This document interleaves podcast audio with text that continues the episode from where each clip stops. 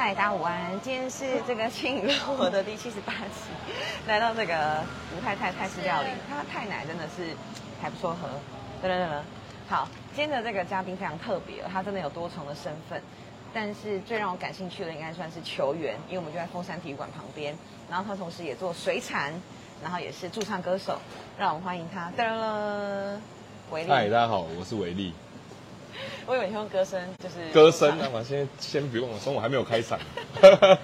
对啊，很开心今天就是可以跟那个幼青学姐来，就是线上跟大家聊天呐。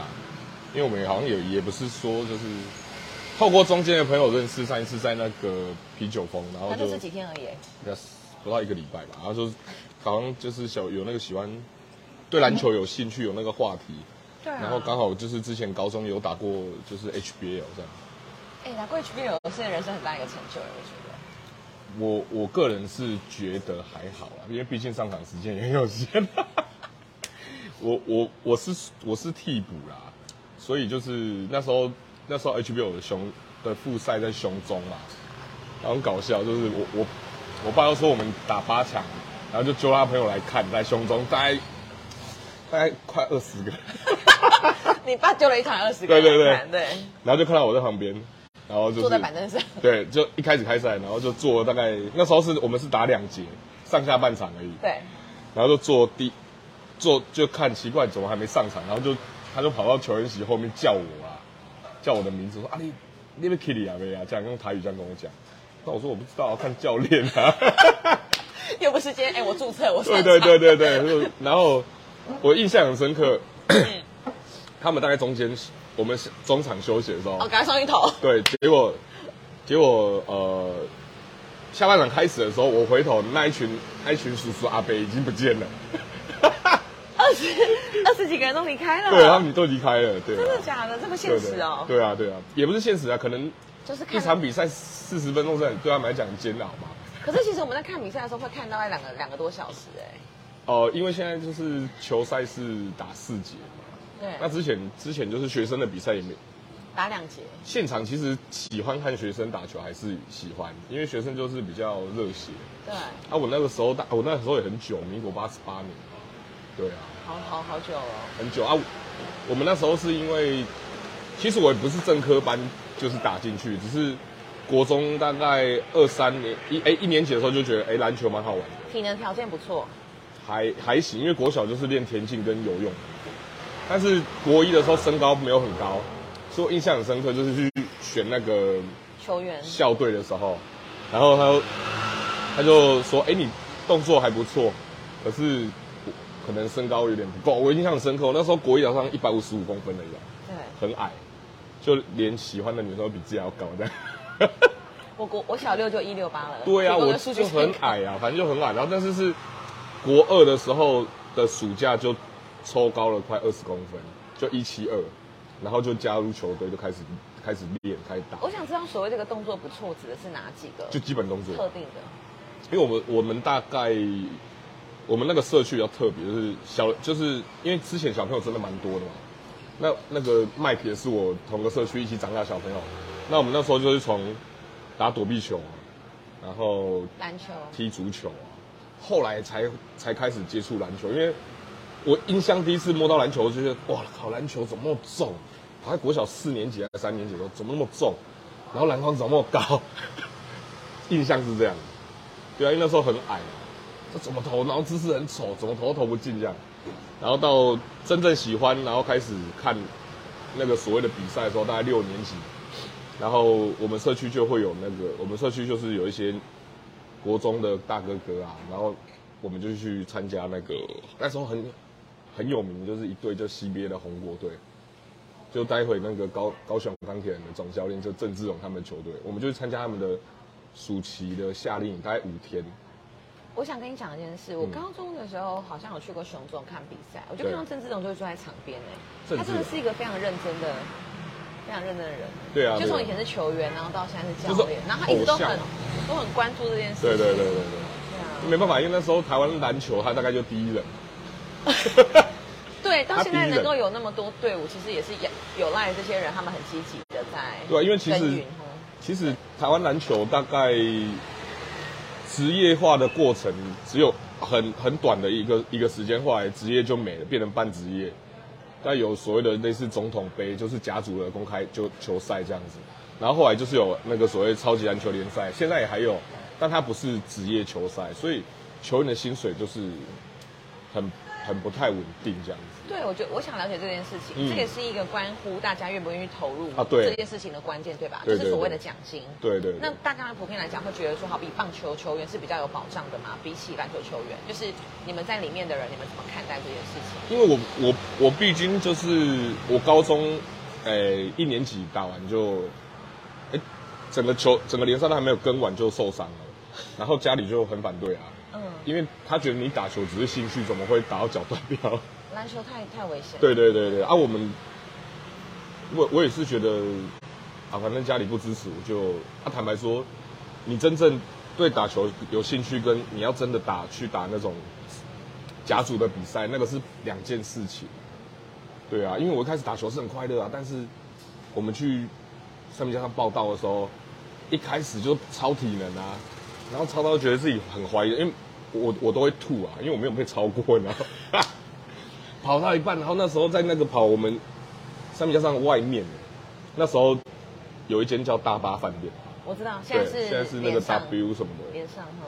旁边全部都是田，哦，你经历过那个时期。哦，就全部都是甜的时时候，然后就跑一跑就，哦，还受不了，然后在那边吐，但是吐完的时候就觉得，哎、还好啊，反正就习惯了，对啊，啊，重点是因为我们我的队友啦都太强了，就觉得我第一次去三明，家乡算是以篮球还蛮闻名的一个对对对对对吧？，因为三明家乡大概是我们所谓的呃，大家族在在这个我们因为我们都差不多快四十岁，那篮坛有一个称号叫做黄金世代，有田磊啦、林志杰啦、曾文鼎啊，那我们大概都是我都民听过啊，第四个是谁？，对陈信安哦对对那西安他西安他比较大，他大概大我五五六岁吧，这些人都三明家商的吗？没有都不是，但是三米加上那个时候有还有周世渊、李奇勋、吴永仁、小文等等的。那因为我我不是七贤国中的体系，我是、嗯嗯嗯我妈妈是在三明家商带他们的社团，对，然后社团里面就是呃有老师说，哎、你的儿子很喜欢打篮球，不是吗？啊，你可以来让他来考考看。他、考了也就就进去就开始跟他们一起练这样子。对啊，蛮蛮有趣的一个经验。然后后来就受伤了，就没有打。所以我们那时候就是跟跟我自己的同学还有在保持联络，大概呃也有一阵子没有联络，大概就四渊了。他在玉龙，周四渊，他之前是中华队的射手。嗯，对啊，亚青他那时候我们亚青是第三名，全全亚洲的。对啊，亚青我印象深刻，然后那时候就第三名，因为那时候你高中要有两百公分的人很少吧？不太可能。对啊，然后台湾台湾就有三个，就田磊、曾文鼎跟吴代豪。对啊，那吴代豪是小小我们一届吧，好像是，哇，但那时候就是黄金时代。对啊，那你在看那时候跟在看现在，现在当然是比较多元，嗯队伍很多嘛，嗯嗯但是有变得比较没落嘛，或者说更加的，就是曾经打过的人来看我我我觉得现在篮球啊，因为的问题是什么？因为我们曾经也会很想要在体育政策上有所推动，一定是有的保障啊，或者是就就很现实面来讲，其实运动员生命都很短。那篮篮球为什么呃这几年会这么火红的原因是，当然是因为我们我们的职篮又又又成立了一个职篮。那现在台湾就是两个直男，一个是霹雳，P League，一个 T One。对那当然还有一个 SBL。但是已经微微微的，对对对，那接下来就是呃，当然这两个身为职业篮球，他就会保障薪水，那保障薪水也不错，比我们那个时候还好很多嘛。我们那时候我记得我我同学他们没有特殊的特殊的那个表现表现的话，因为我们我们那一年刚好遇到是中华队在换血，嗯，所以很多我的同学他们十八岁就进大队国国家队打球了。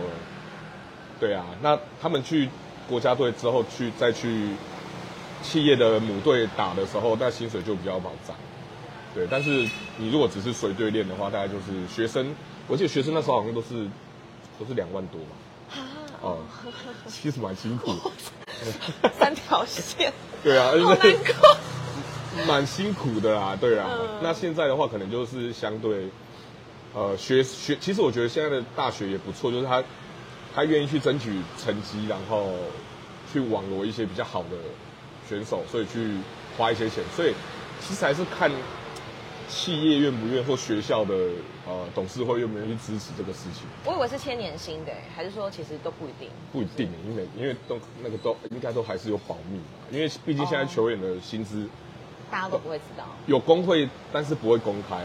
对，除除了比较特别，大概就是那个新组的工程师，他们就直接公开每个球员的薪资，然后你就会发现说，哦，可以这样子。哦，他们球团自己公开的，然后也争议也很大，然后你就发现哇，他们一年其实是打四个月，然后四个月就可以赚这样多的薪水。多少？大概从多少？我多少我记得我们我们这个年纪的一个，我印象蛮深刻的一个那个谁啊，一个球员叫林一辉啊，那他他跟我是那个一个车队的车友，他台中人，然后他的我记得他的薪水应该是在三百六十万左右，年薪对，，嗯，所以就觉得哎还不错哎，其实但是平常其实练到吐啊。我我的意思是打四个月嘛，但没有打了八个其实应该月，应该也是应该没有会到吐的过程，因为他们毕竟就是从国中就开始上来，嗯所以体能应该都维持的不错。对。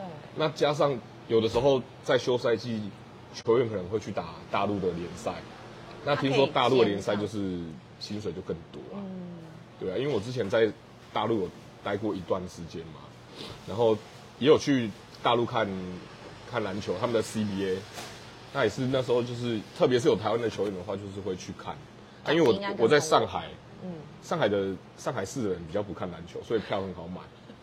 他们的对啊，他们比较不看篮球，对啊，大概是大概是这样。篮球的部分大概是这样。那那怎么会就是好比你现在的正职算是做水产？哦，对，我现在是在做水产批发。是那种在菜市场，然后就开始卖，啊，对对对，就在批发。场，就是批一些鱼货，然后去送这样。嗯，对对对。这件事情算是一个很高门槛的工作吗？或者是说，其实，在高雄好像有港边的条件是蛮好的，因为比较少人好像接触得到。船产大概就是我像我们这种船也算船产业嘛，那种批发业的话，大概就是分大中小嘛，大中小盘。那你就要看你自己，如果你的呃通路有很多，客人有很多，你当然可以从中盘、大盘开始去。所以假设我只是一个一般的呃小资家庭，我也可以直接跟你叫吗？可以啊，当然可以啊，因为我没有我没有做零售，我们是因为疫情从零售开，我啦，我本身是从零售开始，对啊，因为我之前其实我的我在出社会到做水产之前，我都是做保险，哦、因为我是逢甲保险毕业的，对，然后出来就开始做业务，然后做了大概十五年。那因为你知道保险保险不是都三节都要送礼嘛，然后送那个年历或是笔记本，你看送鱼是不是？呃我就直接送水产。啊，当然是比较比较有好的客户啦，就是对产能比较高的客户，因为毕竟水产那个东西也不是很便宜的。保险这样一直做，为什么你会中途 quit？因为我以为保险一直做做到后来，它其实要的是一种被动收入。啊，对，因为我后来其实我个人是对保险是蛮有憧憬的，就你刚出社会嘛，然后你会看到保险啊，确实可以赚到钱啊，好不好。那做的过程当中，当然就遇到第一个转折，因为我还没有当兵，我就做保险了。然后做完保险之后，才去当兵的。就当兵的过程当中，就是又考研究所，然后就拖了一段时间。那要去当兵的时候，就遇到第一个我的我的事业上的转捩点，因为我去当兵之后，主管是要求我留职停薪的，那你那一年是完全没有收入的。对，那我说，可是我房子才刚买，我一个要缴两万块，两万块房贷，我有车贷，可能五六千块，对啊，那怎么办？后来没办法，就是直接把房子卖掉，然后就留职停薪嘛。然后刘子欣新完之后，我大我印象很深刻，那时候大概带了呃四个主管，我的 team 大概有四个主管，那业务员大概有大概快十五个，你带这么多人？啊？对，我那时候在九十九年的时候吧，带十九个人，对，大概在大概十九个人左右，就是正职或兼职这样加一加，大概人力大概有十九个人，然后就去当兵，结果 我们当兵不是有新训嘛，然后新训的时候他们来恳亲完，我印象很深刻，恳亲完了之后回去不到一个月，大概脱落大概快六成，哦，人就人就人就脱落了，因为他是我留职停薪是全部衔接到我的主管上面嘛。对，对，就还有一个很好很有趣的是，我其中有个主管直接调降业务员变成我主管的助理，这样。可以这样子吗？是那时候的公司比较没有制度吗？我觉得制度都写的很透明，但是人为的操作也蛮不透明的。是我就是觉得很震撼的东西啊，因为毕竟我那个主管跟我爸算是认识很久了，然后后来就是搞了一些小动作，那我就利利益当头，人人自保的。对对对对，嗯那那没没有办法，我觉得因因为我那时候还年轻嘛，大概才二十二十六二二七二八吧，二七二八，我觉得反正我我我这五年我都可以撞到这样的规模，我再重新五年一样是 OK 的。所以那时候 我离开原本的公司之后，我印象是去一间马来西亚人来台湾跟台湾人合伙开的保金公司。因为我我读保险，我知道国外的保险市场都是走经纪人 broker 的趋势。对对对，所以我就想，好，那我要去这间公司，而且他们那时候出了一本书，在在保险行业算是蛮行的，因为保险业有一个指标叫做 MDRT，就是百万圆桌的会员，美国的寿险工会的一个一个奖项啊。有为前前阵子蛮红的，对对对我朋友在国泰，他就是哦也会得到这样的对。对对，因为他就是平均在寿险业大概只有一 percent 的业务员可以得到这个，他的意思是你的销售额吗？还是你的什么样你的？你的对，就是你的你的佣金哦要多少钱以上。才可以进入 MBRT 的这对对对对啊，在我在知道这个东西的时候，我只觉得说，公司的 MDRP 就是很强，年薪就是两三百、四五百那种，然后就是颁奖的时候都披彩带、会长那一种的。那后来后来就想说，哎，那不然看了那本书之后，发现说，哎，好像从来都没有想过就是要去拼这个。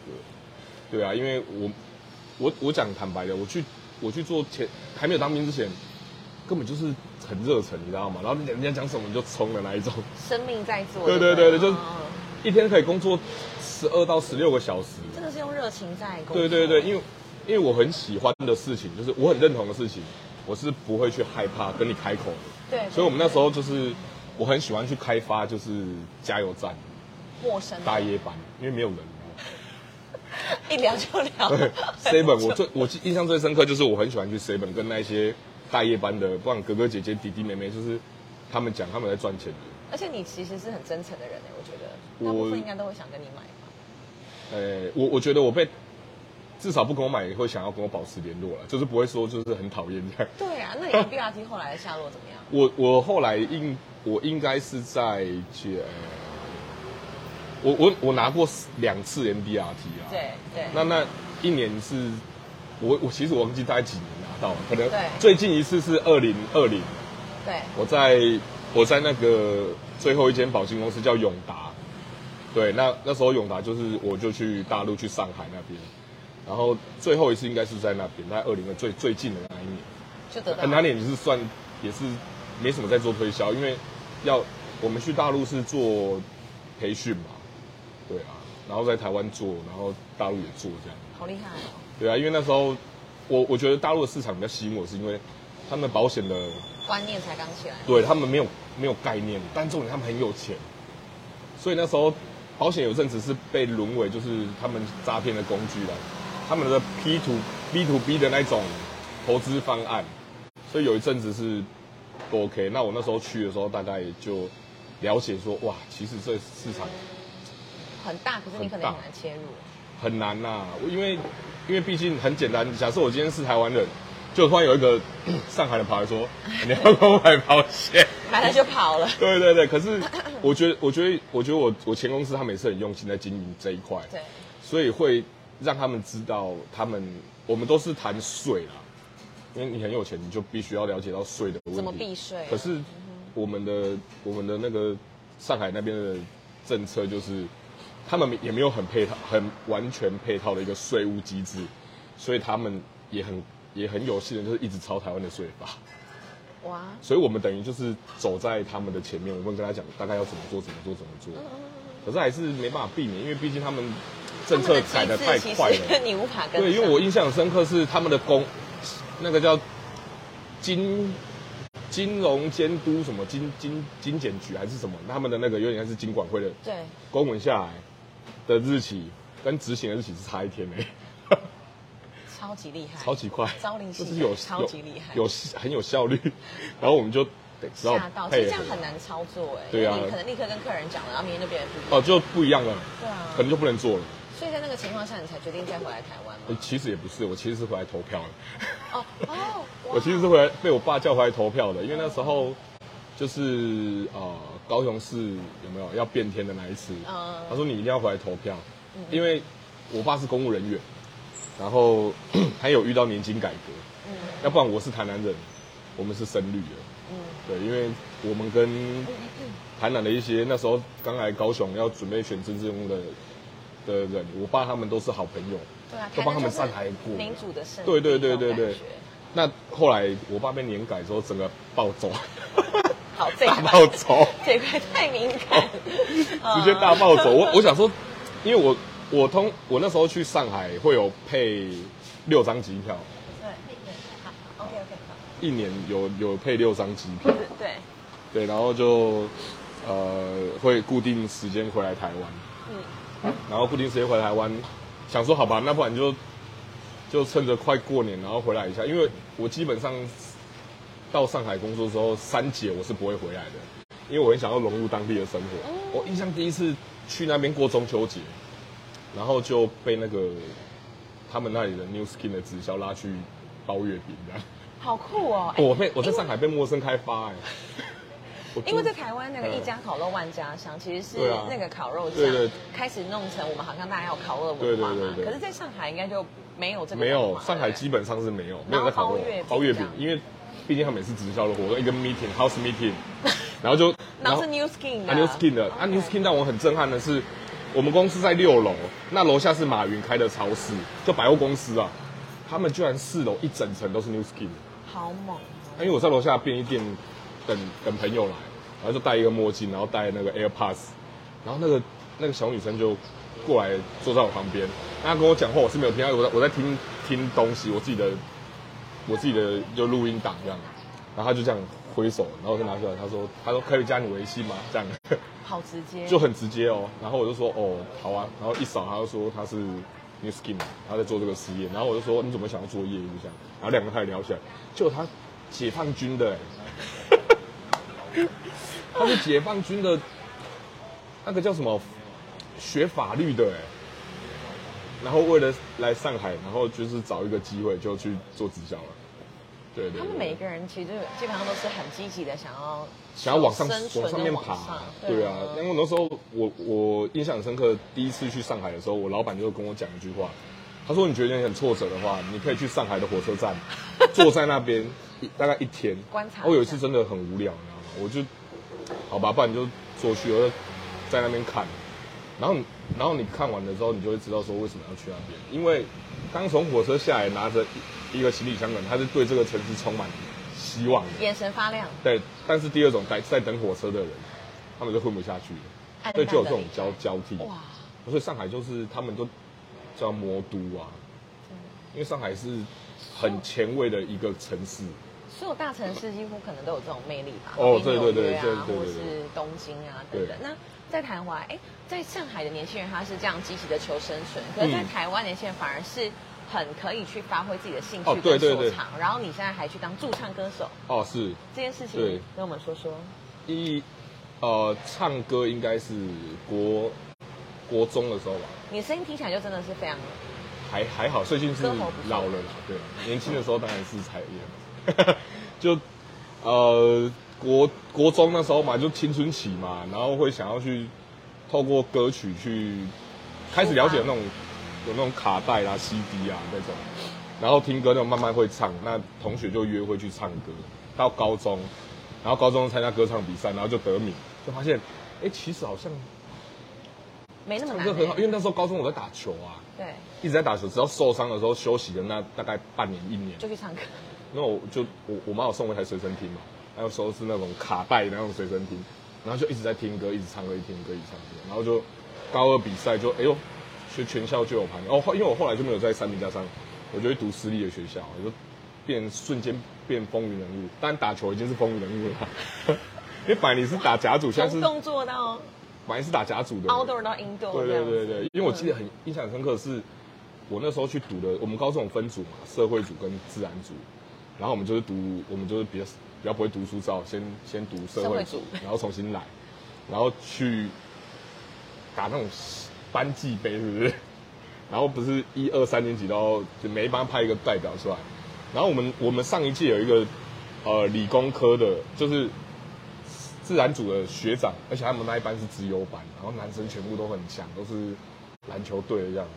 我印象很深，是我我应该是一打五，我应该是一我一打五，然后就每个学长就被我吃过这样子啊。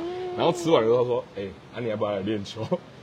然后我说我让我考虑一天啊这样，因为那时候刚好啊，所以啊年轻的时候恢复的时候又又还蛮快的，就 OK。然后学长就是，哎、感觉你好像是好像也能打这样，可是我觉得就球队我就是没有什么热忱的，对啊。然后那时候交女朋友，对啊，但是你在打班级杯的时候，你上面的同学还是会帮你加油这样子，对啊对啊，蛮好玩的。对，那现在如果要听到你唱歌，要去哪里找你啊？现在，因为我现在有组一个乐团，啊，我我的乐团也蛮特别，就是叫什么名字？我们叫二零二二天团。这边有五五六六的感觉。呃，对对对对，就是呃，我的之前参加就是啊，那叫什么社团同济会，然后前会长就是学吉他。嗯，那因为我在同济会有在主持啦、唱歌都有，所以他们都他们都知道我唱歌，啊，在外面表演。那然后他就找我组一个团，然后本来从三个人、四个人，到现在变七个人。对，那我现在大部分比较多，其实也没有很很常在酒吧驻驻唱，因为我大概刚回来那那一年，蛮常在酒吧驻唱的，就是到处接嘛，接接接活，就是去问老板说，哎、你这有空间吗？可以表演，可以来表演嘛？那那就是会带一个我我的配合的乐手去。那这这一年就比较少，因为我毕竟我是乐团，那我要出去的话，大概就是去支援一些活动而已啦，没有真正的在驻唱赚钱。嗯嗯嗯，大概就是支援一个活动，然后他们可能那个活动是呃一个 live house 办的，然后可能就是大家可以上去唱歌，但是是乐团，那去开个场，然后让台下的观众或是大家要准备上去唱歌的人比较压力没那么大这样。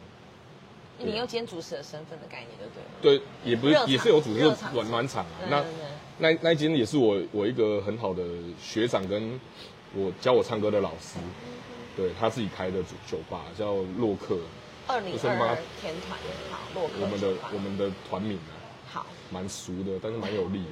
对，那我还是想问最后一个问题，就是如果我们想要吃到好的水产，哦怎么找到你，或是就你的项目是直接找学姐找我就好了。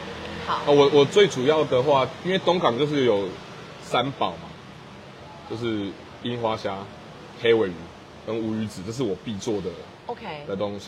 对对对，那其他的话就是像东港的生鱼片啊，然后我们自己自自养、自产、自销的蒲烧鳗。